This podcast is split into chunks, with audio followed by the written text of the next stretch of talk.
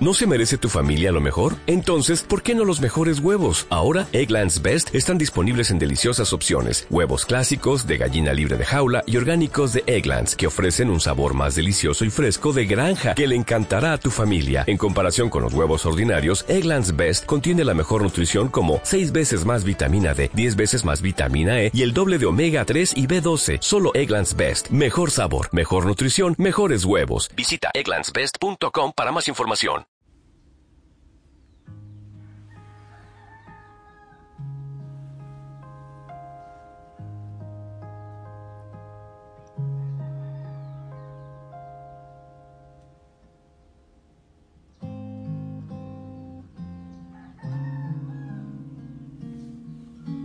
Despierta.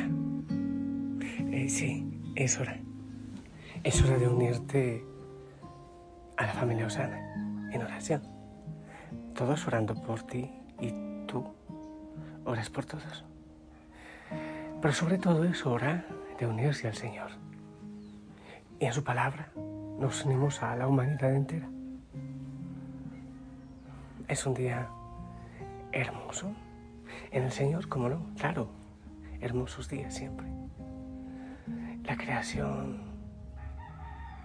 los Isaías que están cantando y todo se hace precioso. Y que venga el Santo Espíritu de Dios en este día nos ayude a caminar un poco más lento, a contemplar, a percibir, a dar gracias.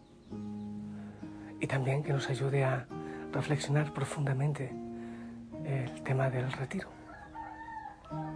Bien, y que interceda por nosotros Claro que sí, la Virgen María. Para ella un rosal, un rosario. Y también hoy intercede por nosotros San Severino, predicador. Y bueno, eh, ya estamos eh, terminando esta semana. Hemos estado con el tema de la Epifanía. En algunos países se celebra el domingo, otros el 6, el día que caiga. Eso hace que varíen un poco las lecturas eh, de acuerdo a las conferencias episcopales diferentes. Pero bueno, el Señor hace todo bien. Escuchemos Marcos 6, 34, 44.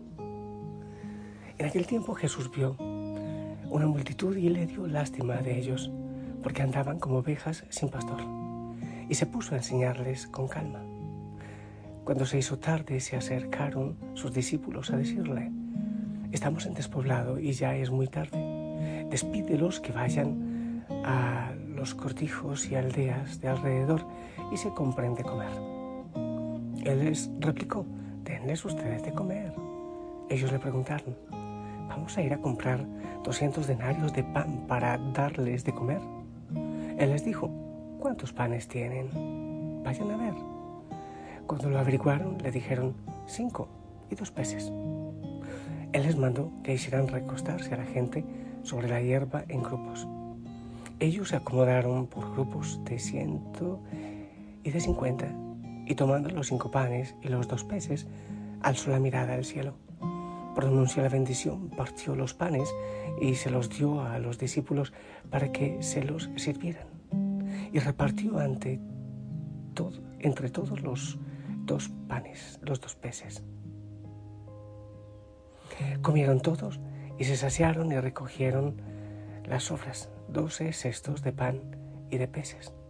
Los que comieron eran cinco mil hombres. Palabra del Señor. Y bueno, nos podemos preguntar por qué este, este Evangelio aquí.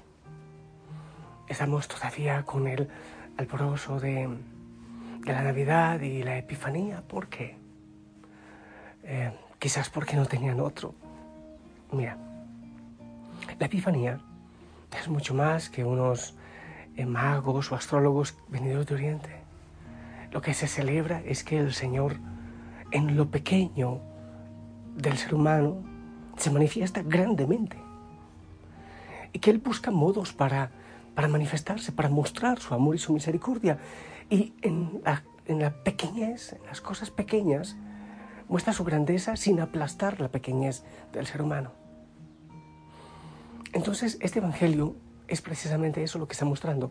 Es, de alguna manera ya te he contado que en la iglesia solo existen dos octavas. La de Pascua porque no se logra en un solo día celebrar tanto gozo y la de Navidad. Pero da la impresión que esto de alguna manera también, este Evangelio de hoy, es como una especie de octava de la Epifanía y celebramos que el Señor se sigue manifestando grandemente en las cosas tan pequeñas. Y la multiplicación de los eh, panes y de los peces son precisamente, es precisamente una de esas eh, manifestaciones grandes, grandes del amor y de la grandeza del Señor en nuestra vida. Ahora, entremos al grano ya en el, en el Evangelio. Cualquiera que vea a primera vista la actitud de los discípulos, ah, Señor, ¿qué hacemos? Tienen hambre, despídales para que compren. Bueno, muy misericordiosos. Pero el Señor, que ve mucho más allá, ve más allá también de la misericordia. ¿Cómo así? Despídales, vayan, que vayan a comprar. Eso quiere decir, así como nosotros compramos, el Señor, que ve más allá, descubrió que ellos tenían su propio guardado que tenían su comida unos panes grandotes en ese tiempo y, daba perfectamente lo que tenían, pero para, para, los, para los doce, no para todo el resto. Entonces, en esa camuflada misericordia, el Señor nota que hay algo de egoísmo, que hay algo que no está funcionando, que no es por ahí. Y el Señor, que tiene más misericordia que todos nosotros, y Él sí tiene misericordia, dice una cosa que es asombrosa. Denles ustedes de comer.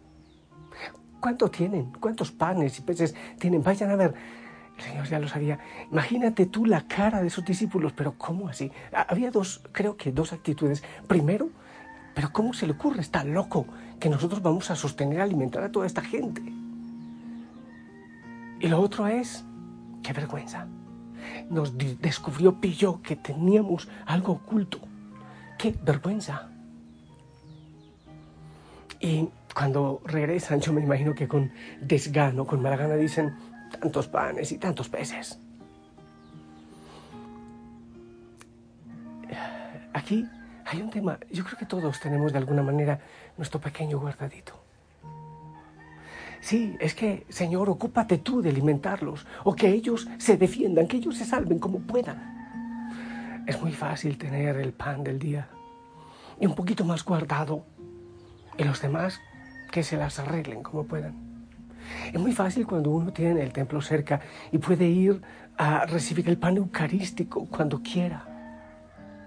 El sacerdote, el confesor y los demás. Es muy fácil cuando uno conoce la palabra y, llega a la Biblia y, el Espíritu Santo ilumina y va dando el pan de la palabra cada día. Y los que no lo tienen y los que no conocen y los que no han sido, han sido evangelizados y los que ni siquiera han tenido papás que les hablen de Dios. Que vayan y se las arreglen ellas, ellos como puedan. Es muy fácil tener esa actitud egoísta. El Señor tiene una actitud de misericordia para con todos los que tienen hambre pero también para con los discípulos. Porque no les regañó. Si hubiese sido yo, ay Dios mío, no, no me imagino lo que hubiese pasado. Egoístas. Como por ejemplo cuando alguien eh, selecciona la comida en el plato y, y, hace a un lado. A mí eso me, me enerva porque yo digo, hay gente con hambre y uno está seleccionando, es que no me gusta, es que no me gusta, es que no me gusta. Ay, el Señor tiene misericordia con los que tienen hambre, pero también con los discípulos. Están cansados, venga, yo les voy a ayudar. Pero ustedes den lo que tienen. Señor, aquí están mis panes y mis peces. Para la evangelización, para el hambre del mundo, para los pobres del mundo, Señor. Yo no quiero guardármelo, es que es muy fácil guardarme, acomodarme, encerrarme, que los demás se pudran como puedan. El Señor entiende esa vergüenza. Dice el Evangelio que Jesús miró hacia el cielo. Eh, yo pienso que o estaba orando al Padre para que se realice el milagro, o estaba disuadiendo la mirada vergonzosa y sonrojada de los discípulos por el guardado que tenían. Yo creo que el Señor nos hace avergonzar a todos, porque nos olvidamos de los más necesitados y decimos, es que seguramente no se ha portado bien, seguramente ha tomado malas decisiones. que no sabemos es quizás la historia que cada uno ha vivido y las necesidades que hay en lo profundo de su corazón. Y tantas veces con egoísmo actuamos guardando lo mejor que tengamos para nosotros y los demás. Y los demás. Yo te invito a pensar en tu guardadito, en aquello que tú tienes que no has compartido todavía. Seguramente que hay algo por allí que aún no compartes, ¿verdad? Yo te invito a que reflexiones al respecto. ¿Qué es lo que todavía no has compartido con los que más necesitan? Y que podamos decirle al Señor, tómalo todo. Aquí está, Señor, mi vida. Quizás he vivido con mucho egoísmo. Toma mi vida, Señor, mis labios, para anunciar, para predicar. Quiero compartirlo todo, Señor. No quiero quedarme con nada.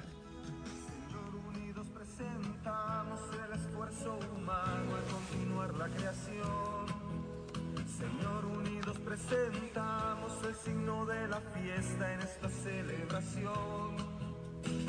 Una vida que fue entrega, generó justicia, nos dio libertad.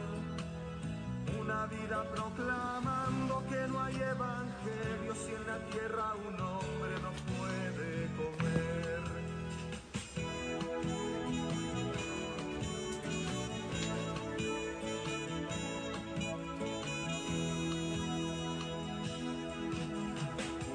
en el pan y en el vino, la amistad, la alegría, el deseo de cantar.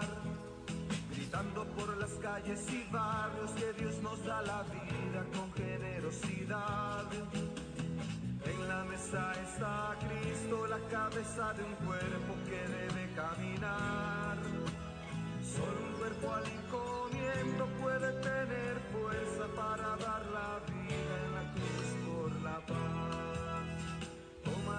fuerzas, toma nuestras vidas, tómalo todo, Señor.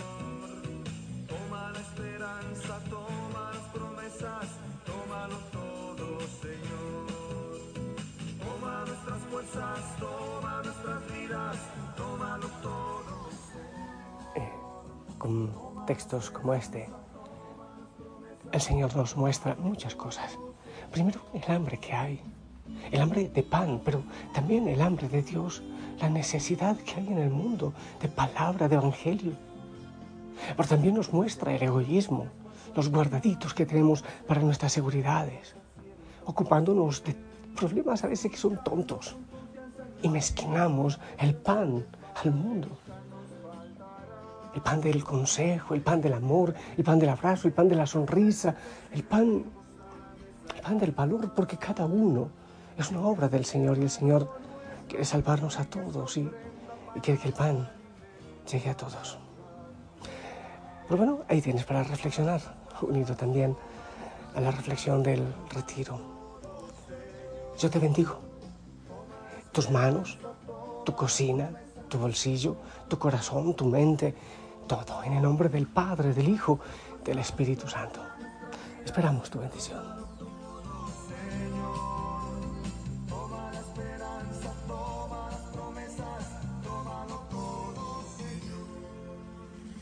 Amén, amén.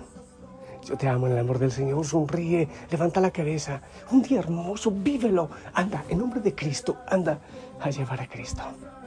La Madre María te acompañe. Abrazos. Hasta pronto.